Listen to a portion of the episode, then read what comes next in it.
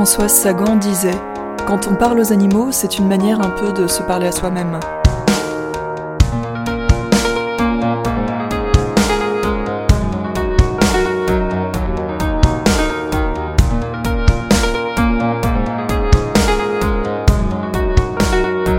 À part quand ils sont malades ou ont malheureux, qu'ils ont des crises de mélancolie, c'est à ce qui leur arrive.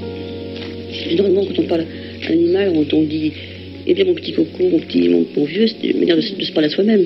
Un peu, un peu direct, je crois.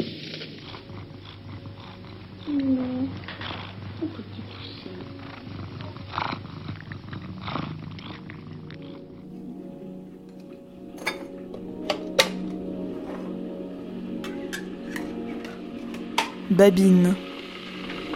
Épisode 7. Michel et les animaux pour toujours.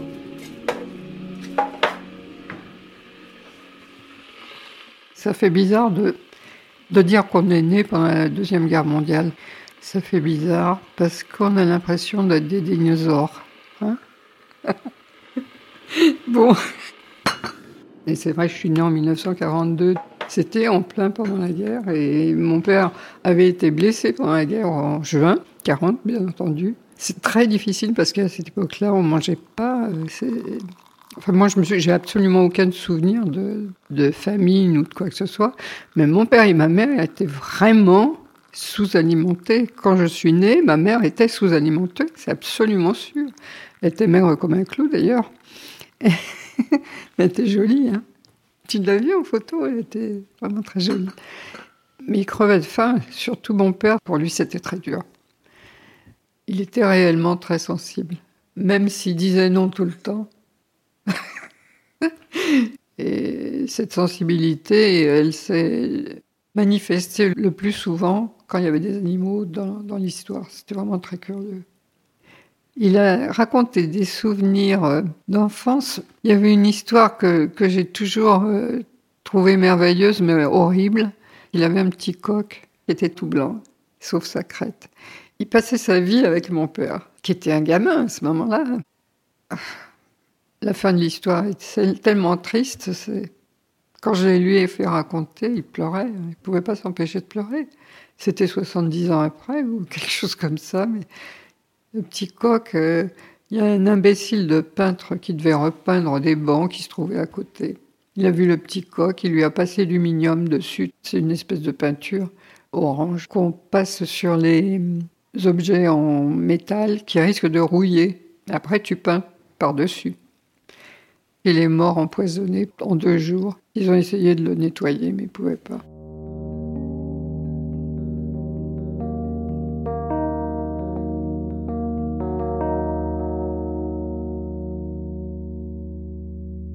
Maman, elle avait un, jeu euh, qui primait sur tous les autres, c'était la course aux escargots. Alors, elle était née, elle, en 1921 pour s'y tuer. Donc, c'est une petite fille qui habite la campagne, elle aussi, qui n'a aucun jouet, bien entendu. C'est un milieu pauvre, hein, d'ouvriers. Alors, le jeu consistait, premièrement, à trouver des escargots dans des piles de bois euh, qui étaient mis à sécher.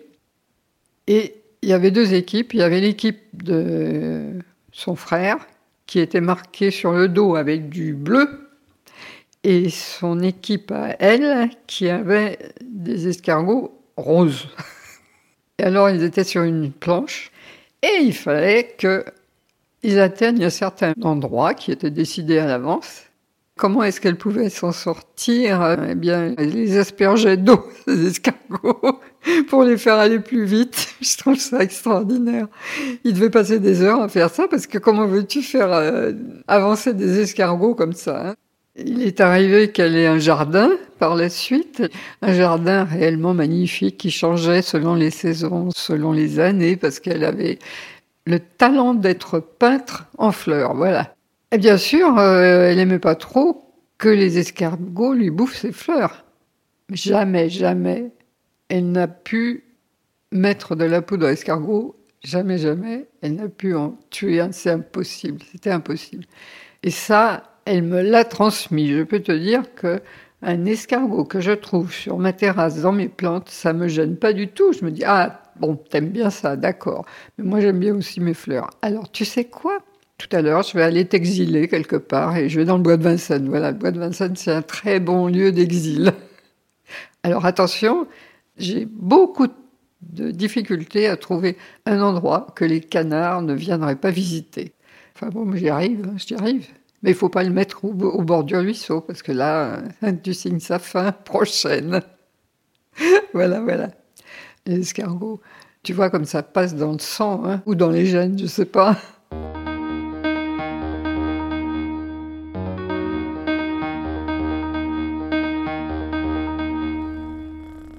Si tu sais, il lui arrive de me donner un sacré coup de griffe. Et c'est même pas mon chat, c'est le chat des voisins. Mais on l'adore. C'est comme ça, on a déjà volé les chats, le chat des voisins d'avant. C'est pas de notre faute, ils sont mieux avec nous qu'avec eux, qu'est-ce que tu veux qu'on y fasse? On trouve toujours des liens entre le, présent, tu vois, le, petit titus de rien du tout, là, que j'adore, et puis ce, chat, le Pompon, le petit de Moumoun, la première chatte qu'on avait eue. C'était mon chat préféré, je crois, à ce moment-là. C'est un chat, un chat, hop, tu vois tout de suite, ça revient. J'étais euh, au collège, enfin à l'époque on disait lycée, mais bon, je devais être en quatrième. Eh bien, ce chat, il a été euh, griffé au cours d'une bataille. Et la place est infectée. Il s'est trouvé que quand mon père a emporté le chat euh, à l'école vétérinaire pour la consultation, on lui a dit que c'était tuberculeux. La blessure ne cicatrisait pas. Et on lui avait dit aussi, si vous avez des enfants, il faudrait mieux pas le laisser, il faudrait vraiment pas garder ce chat. Ça signifiait son arrêt de mort parce qu'en fait, euh, il n'y avait pas de traitement à l'époque qu'on aurait pu lui, proposer. C'était terrible parce que ce chat, euh, on le voyait en pleine forme, c'était, il était jeune, et puis il a eu un délai de grâce. Ce qui s'est passé ce jour-là, c'est que j'étais euh, en classe, j'écoutais rien, j'étais complètement submergée par le chagrin de savoir que mon pauvre chat, il était en train de mourir, on allait, euh, il allait nous quitter, quoi, il n'y aurait plus de chat. J'étais tellement malheureuse que j'ai les larmes qui doivent me couler comme ça, tu vois, je n'étais pas vraiment euh, consciente. Et on m'a demandé ce qui se passait, alors je n'osais pas le dire, quoi. En fait, c'était pas. C'était vraiment un chagrin extraordinaire et c'était que, pour un chat, tu vois. Que pour un chat. C'est, le problème, c'est que les animaux, c'est, c'est qu'un animal. C'est que, non, c'est pas ça. C'était le chat que j'aimais. Et en fait, euh, quand je suis rentrée, le chat était encore là. Il n'était pas mort. Mais deux semaines après, euh, il a fallu le remporter. Puis cette fois, mon père est revenu les mains, les mains vides et il est revenu sans chat. C'est ma première vraie rencontre avec la mort. C'est bizarre de rencontrer la mort par un animal, mais enfin bon, je me demande si c'est pas plus facile de parler de la mort d'un animal que de parler de la mort de quelqu'un qu'on aime. Je crois qu'à l'époque où ce chat est mort, euh, j'avais effectivement pas rencontré la mort du tout dans, la dans notre famille. personne n'était mort, personne n'avait été. Ça, ça a commencé après. Voilà. On se rend compte à ce moment-là du vide qu'un animal peut laisser, comme quand on, quand on perd quelqu'un de, de sa famille, c'est pareil. Il y a un vide et puis il ne sera jamais comblé ce vide. Même si tu arrives à faire avec, tu, arrives à vivre avec, mais enfin avec le vide, je veux dire.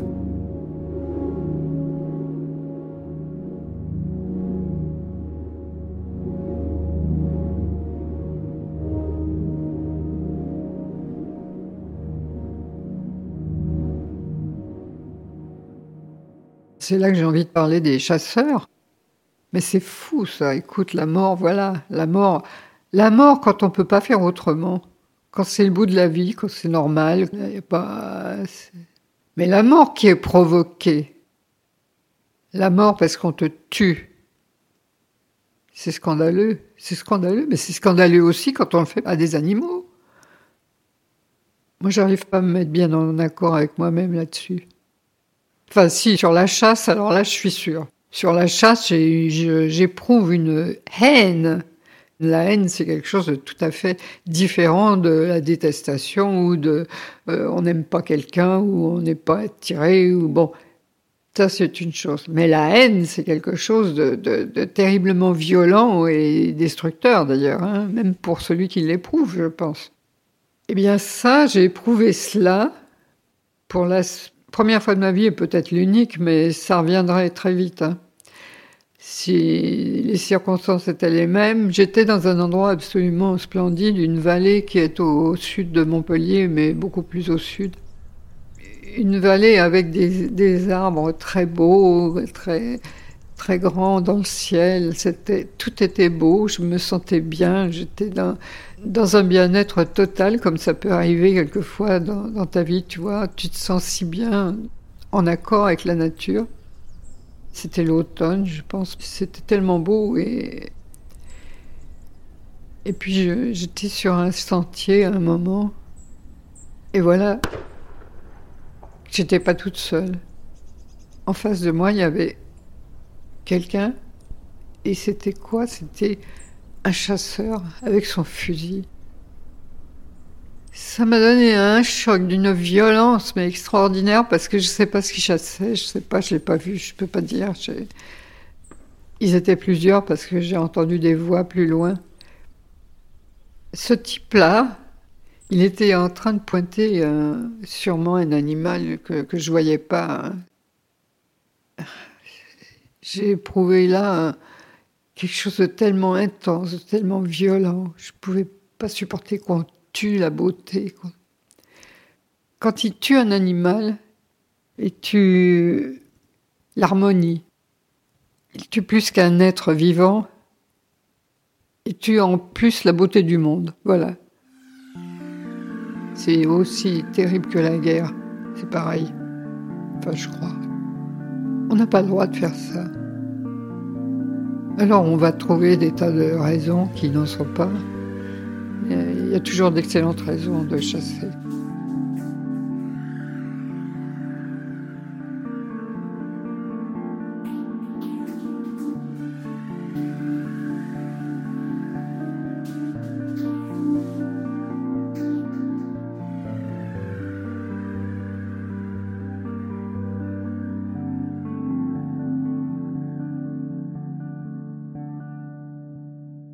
Le lien le plus fort entre l'animal et moi, c'est quelque chose, il est beau.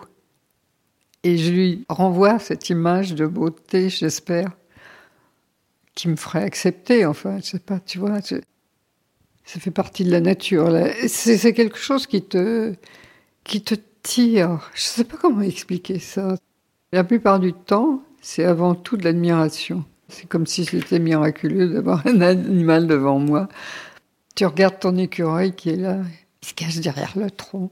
Tu tournes un petit peu, il tourne aussi un petit peu pour que tu le vois pas, mais tu vois quand même le bout de sa queue. Ah. Tellement de choses qu'on peut voir. Même dans le bois de Vincennes, tu as pas des animaux extraordinaires, mais n'empêche, ces écureuils, le jour où tu en vois un, ça te fait tellement plaisir. Même l'écorce de l'arbre est belle. Ça te remplit de, de lumière à l'intérieur, tu dis ah, c'est beau. c'est d'autant plus beau qu'il est difficile à voir.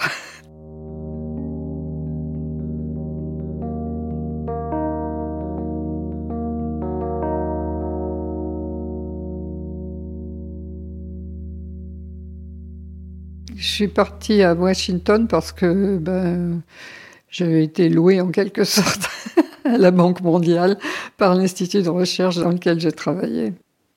Quand je suis arrivée à Washington, j'ai loué une petite maison et hum, c'était un paradis. Paradis est sûrement peuplé de beaucoup d'animaux d'ailleurs. Je ne crois pas qu'il existe, mais ça fait rien. Dans ma tête, il est peuplé de beaucoup d'animaux. C'était pas un jardin, j'avais une cour avec un arbre et une palissade autour. Je venais juste d'arriver, j'ai eu une mission tout de suite en Afrique. Je reviens d'Afrique il y avait un mètre de neige dans les rues, c'était incroyablement beau.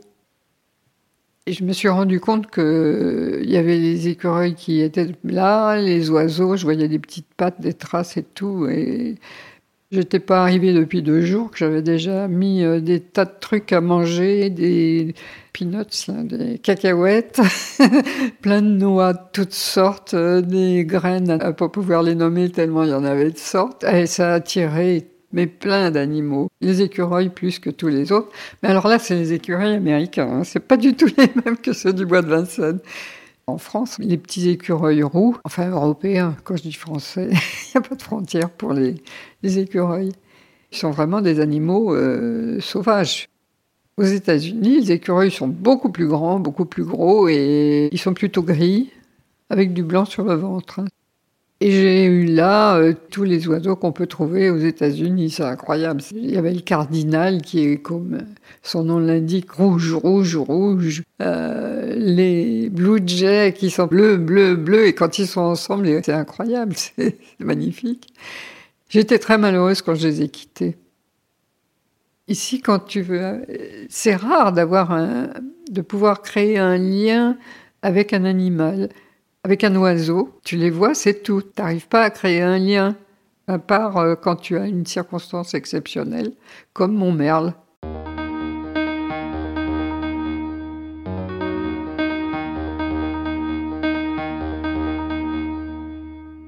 Ce merle, il avait construit un nid sur le pilier devant la grille, qui était recouvert par la glycine du voisin. Et il avait donc eu des petits. Et ces petits, on voyait qu'ils commençaient à bouger bien. Et le merle et la merlette étaient très affairés à les nourrir. C'était très beau de voir ça, de, les voir euh, rapporter toutes sortes d'insectes. Et un jour, un grand coup de vent, le nid se trouve découvert et une pie attaque le nid. Le merle s'est battu avec la pie, il s'est battu à mort. Enfin, mort, il n'est pas mort, mais il a été très sauvagement blessé. Il avait une patte qui pendait. On pensait que ça allait peut-être se remettre, mais ça ne s'est jamais remis. Il a perdu sa patte. À la fin, elle est même tombée. Et notre merle, blessé comme il était, rapportait de la nourriture pour ses petits, on le voyait. Et c'était très difficile parce qu'il n'en rapportait pas assez, c'était évident. Alors, ce qu'on a fait, c'est qu'on a institué un élevage d'asticots. C'était Bruce qui faisait le travail d'ailleurs. Bruce qui est mon compagnon. On n'est pas mariés. On est mariés, mais j'ai pas envie de dire qu'on est mariés. C'est trop bête. C'est pas moi qui ai élevé les vers de farine, faut dire, parce que je suis pas très douée pour ce genre de choses. Et ce merle est devenu un personnage pour nous, mais très important. Il a fait partie de la famille, le merle. Il a fini par faire partie de la famille. Alors on l'avait appelé Dad parce qu'il était le père, le père nourricier. Il s'est réellement créé un lien parce que ce merle venait se percher toujours au même endroit, sur l'arbre qui est devant la fenêtre. Il regardait chez nous. Il regardait pas dehors, il regardait si ça venait ou pas, s'il y avait du monde ou pas. Il s'est passé comme ça au moins deux ans. Quand je sortais, j'allais gratouiller mes plantes. Il m'arrivait d'entendre un petit chant au-dessus de moi, mais assez haut, assez loin. Je lève la tête. Et cette fois-ci, je regarde pas aussi loin. C'était mon merle qui faisait ce petit bruit. C'est-à-dire qu'il me signifiait quelque chose. Je venais, j'étais là, il me parlait, il était là. Et par la suite, comme je savais que le petit gazouillis c'était pour moi, bon, que c'était le merle, ça devenait encore plus magnifique, quoi, si tu veux.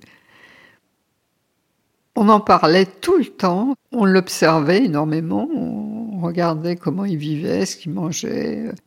Il faisait partie de nous et, je sais pas, d'une certaine façon, on devait faire partie de lui parce que il venait vraiment nous voir. Une année, la merlette est parvenue. Notre merle, à un moment, il est plus revenu pendant 4-5 jours. Puis, il est plus revenu pendant une semaine. Puis ça a duré encore plus. Puis un jour, il nous a fait ses adieux. C'était extraordinaire, on a eu le même sentiment, Bruce et moi, qu'il était venu nous dire au revoir. Je l'ai vu, moi, Et il a chanté pour moi. Il était resté à son endroit euh, favori sur la branche. Et Bruce, lui est arrivé la même chose, le même jour, je pense. Et puis, il est plus revenu après. On a eu un merle qui nous a dit au revoir. C'est dommage qu'on puisse pas connaître le, mystère de la vie du merle. Il était tellement important. C'était, c'était le lien le plus fort que j'ai jamais créé avec un animal, je crois. Je crois. Tu sais, j'ai commencé à écrire un bouquin sur les animaux sauvages dans les villes.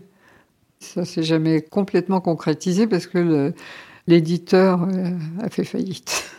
Un éditeur qui faisait des choses magnifiques. Tu sais, le grand livre, là, euh, comme celui que j'avais fait sur les plantes. Oh, ça aurait été chouette. Bon, je cherchais les, animaux dans les villes. Moi, j'habite Vincennes. Et dans ma rue, eh bien, il y a une une famille de martres qu'on voit la nuit. Ils vivent en souterrain. Ils ont été chassés, dit-on, par les travaux de rénovation qui ont été faits sur le centre-ville, dans tout le centre-ville. Et son existence, je l'ai vue à ma fenêtre de cuisine. Donc ça, c'est vraiment quelque chose qui est clair hein, sur les côtés de la terrasse. là. Alors encore un animal magnifique. C'est un jour qui est beau, quoi. C'est une belle journée. C'est bah, évidemment, quand elle m'a vue, je peux te dire qu'elle n'est pas restée là longtemps. Hein. Mais quand on entend un concert de chats dans le quartier, on pense que c'est la martre. Parce qu'ils sont ennemis, il paraît. Ils sont pas du tout d'accord, les chats et les, martres. Je ne jouerai pas l'arbitre, hein. c'est leur affaire. Donc, euh, des animaux, on. Il y a des, renards, il y a, vraiment plein d'animaux en ville. On ne le sait pas parce que on les voit pas, ils se cachent, ils se montrent pas, mais ils existent.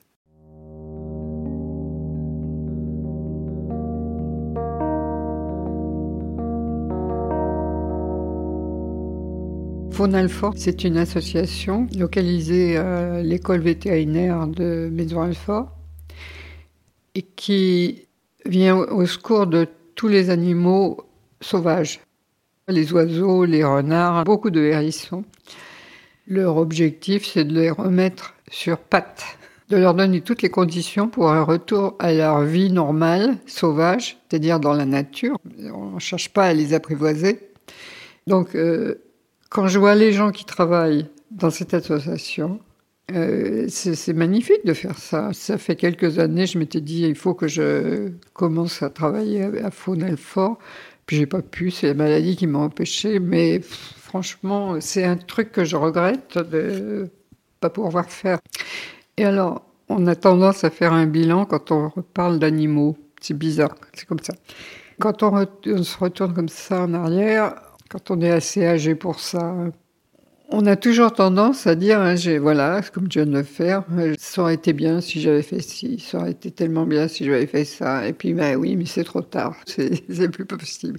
Pour des raisons physiques, pour des raisons de toute nature, peu importe, enfin, tu ne peux plus. Alors, il faut faudrait pas se poser comme ça. C'est négatif et on se déprécie soi-même quand on fait ça. Il faudrait, il mieux euh, regarder tout le positif qu'on a pu faire. Oui, mais j'ai eu ça, j'ai pu faire ça quand même. Il faudrait se fixer un objectif et faire plus, travailler par objectif plutôt que de regarder en arrière. Travailler en, se disant, voilà, j'aimerais bien atteindre ça.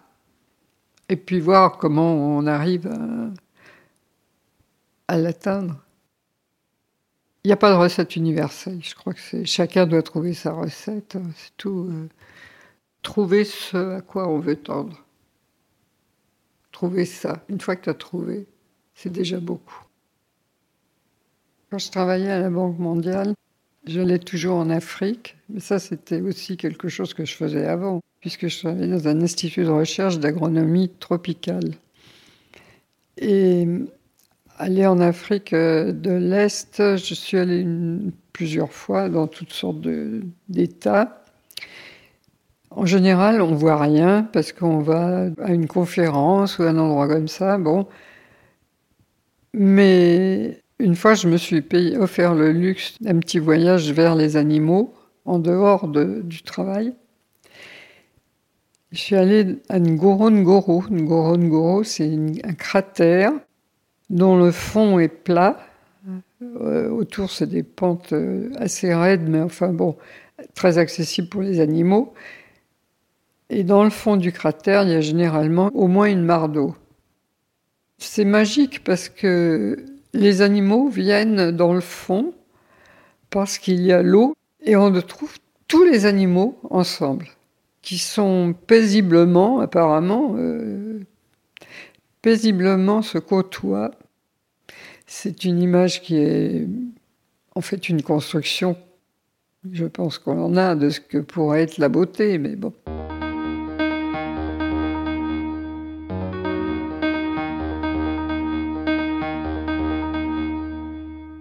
Il y a eu un moment où on s'est arrêté et que voit-on arriver donc euh, plutôt derrière nous que devant nous? Une lionne qui marchait d'un bon pas et elle était suivie d'un lion. Elle passe derrière nous mais à deux mètres, hein, sans nous regarder parce que euh, voient des voitures, mais les voitures ça compte pas, il y a pas de, ça les intéresse pas, ils, ne font pas l'association entre hommes et voitures. Le lion continue encore un petit peu à la suivre. Puis au bout d'un moment, on voit que il en a marre, il n'a pas envie de continuer. il fait demi-tour. Et au lieu de continuer pour rejoindre son, sa colline, la colline d'où il venait, il s'arrête, il s'assied à l'ombre de la voiture, de mon côté. Alors le, guide m'a dit euh, on bouge pas, mais moi ça m'empêchait pas de regarder. Et le lion, il regardait dans ma direction, et il m'a vu, et je l'ai vu, et c'est comme si on se parlait. C'était incroyable. Au bout d'un moment, il s'est dit, bon, je reprends, je repars d'où je suis venu. Et avant la colline, il y avait un grand espace, mais vraiment grand, 200 euh, mètres, qui était complètement couvert de zèbres et de gazelles. Mais alors complètement couvert entre le lion et sa colline, il fallait qu'il passe par là. Le lion continue. Moi, j'étais sorti de la voiture, là, je regardais intensément parce que je me disais, eh, qu'est-ce qui va se passer? Mais il ne s'est rien passé du tout. Les animaux ne se dérangeaient qu'à peine quand ils passaient, et les animaux continuaient à brouter autour. Alors là, moi, ça, ça me sidérait quand même un petit peu. Le guide m'a dit c'est tout à fait normal, il n'a pas faim, il n'a pas, pas besoin de chasser, il n'a pas de nécessité de chasser. Les animaux le sentent. S'il, était en chasse, euh, il le saurait aussi.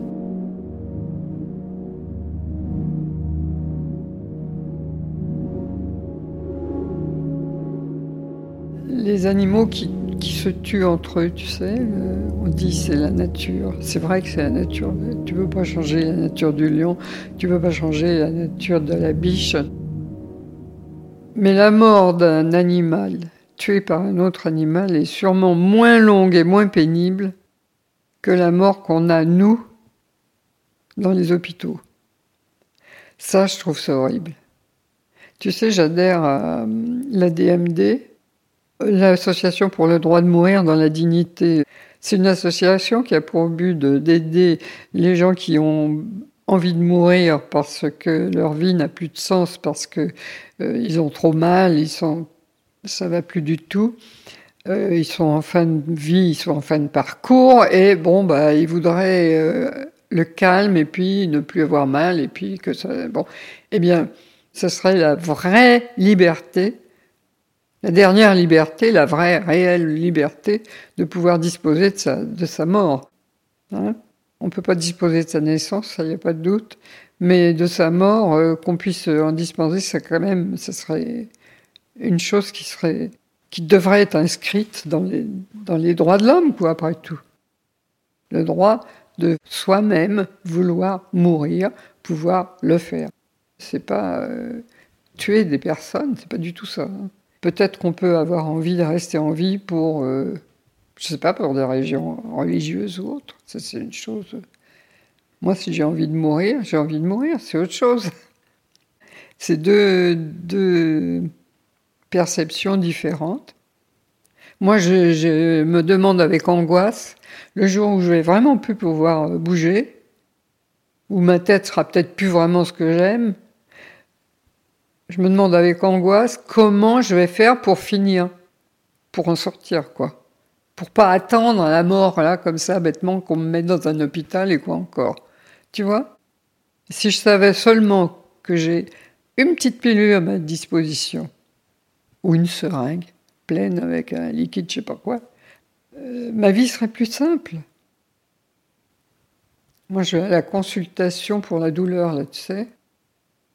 Bon, il n'y a pas grand-chose à dire parce que c'est consultation pour la douleur et soins palliatifs, tu imagines. Tu as envie d'y aller. Hein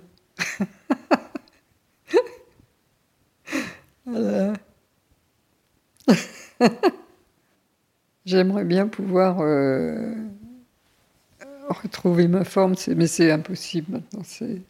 Maintenant, c'est devenu impossible. Oui, j'ai les images d'animaux, mais je ne sais pas combien de temps ça va me faire vivre. Parce que je pourrais aussi bien mourir avec les images d'animaux, ce serait pas mal. Tu vois? Les images de ceux que j'aime et les animaux, ce serait encore mieux.